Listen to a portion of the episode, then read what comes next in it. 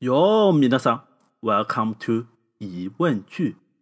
上集啊，我们讲到了从来没有人尝试过的猪肉寿司。虽然寿司给到大家的直观印象大多是简单的米饭加肉，而且还不能加猪肉，卖的那么贵，弄得一到晚上八点，商场里面寿司打折的时候，柜台前就排了老长的一串。那么，接着上期的问题，今天的疑问句就是。没了猪肉，寿司还能怎么玩？要玩寿司呢，我们就不得不先回顾一下寿司的成长历程。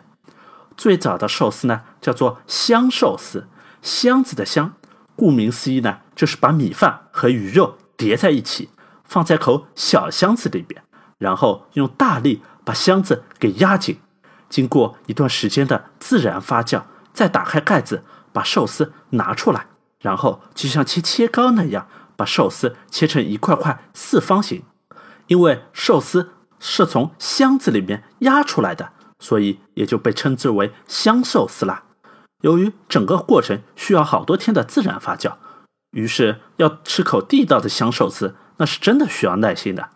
当然，这种够贵也够价钱的食物，就只能作为当时贵族老爷们的专利了。尔等草民嘛。就跟上集说的那样，有口饭团吃就不错了。那么到了江户时代，就是江户川柯南的那个江户。有些同学呢可能知道，江户呢就是现在的日本的首都东京，跟四野的大清朝呢差不多是在同一时期。那时候的江户呢还没有改名叫东京，改名叫东京呢那是在十九世纪明治维新时候的事情了。一开始呢，江户就跟上海一样。是个在地图上都找不到位置的小渔村，但是自从日本实际上的统治者德川幕府的将军把他的官邸放到了江户之后，相应的行政机构也都一起搬到了那里，一下子就把当地的房价给炒高了。之前是无人问津的江户呢，就一下子鸟枪换炮，老母鸡变鸭了。毕竟房价涨了嘛，大家都是一窝蜂的往那里挤。很快呢。江户就发展成一个拥有五十万人口的大都市。哎，你别看啊，尽管五十万放在现在也就几个街道的人口，但是要知道啊，就算在中国封建社会的顶峰，在八方进贡、万国来朝的唐朝，首都长安的常住人口也就一百来万。所以，江户的五十万人口在当时的日本是个了不得的数字，一下子多出来那么多人。吃饭就成了个大问题，香寿司这种华而不实的选项，当然就被直接 pass 掉了。应时而生的是在街头巷尾出现的，被后人们称作为握寿司的街头料理：一盆加了醋的蒸熟了的米饭，一段现切的鱼肉。摊贩们把食指和中指并在一起，把刺身往握好的米饭上那么一按，再那么一捏，哎，几秒钟的功夫。传说当中的握寿司就这么个诞生了。其实啊，传说并没有我们后来脑补的那么神奇。起头呢，就是种解决当时东京上班族吃饭问题的一种街头料理，跟现在的写字楼下面的蛋饼摊是一样一样的，就是种顺应市场需求而诞生的产品。那么，寿司真正玩出新高度，跨出岛国走向世界呢？是在上世纪七十年代，寿司看着日本汽车在美利坚合众国是攻城略地，把汽车城底特律都给整趴下了，就也想去那里淘把金。结果呢，没想到是出师不利，市场调研没做到位。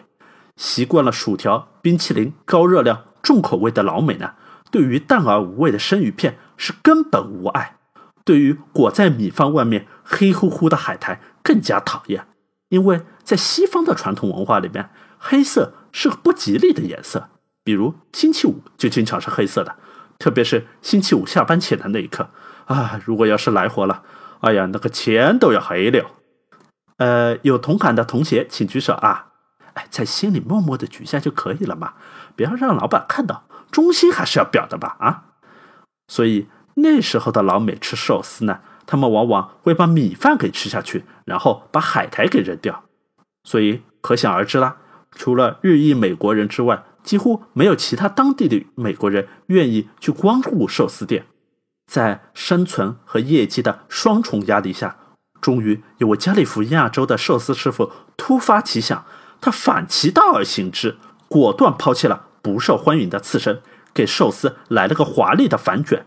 他用米饭包住了蟹肉棒、黄瓜丝之类的配料，再加入有植物黄油称号的牛油果进行润滑，又在寿司的表面上放上了虾子、天妇罗之类色彩鲜艳、让人看着就食指大动的食材。最后再抹上酸酸甜甜的蛋黄酱，来了个一锤定音。哇塞！结果没想到一下子就成了爆款，彻底征服了老美。于是才有今天我们在街头的寿司店里面吃到的李公主卷啊、彩虹卷啊、摩托罗拉卷等等各式各样名称是绝对脑洞大开的加州卷。没想到吧？简简单单的一个反卷。就让寿司顺应了老美的审美观，在异国他乡生根发芽，最后又强势的杀回了日本本土，在传统大过天的日本料理界打下了一席之地。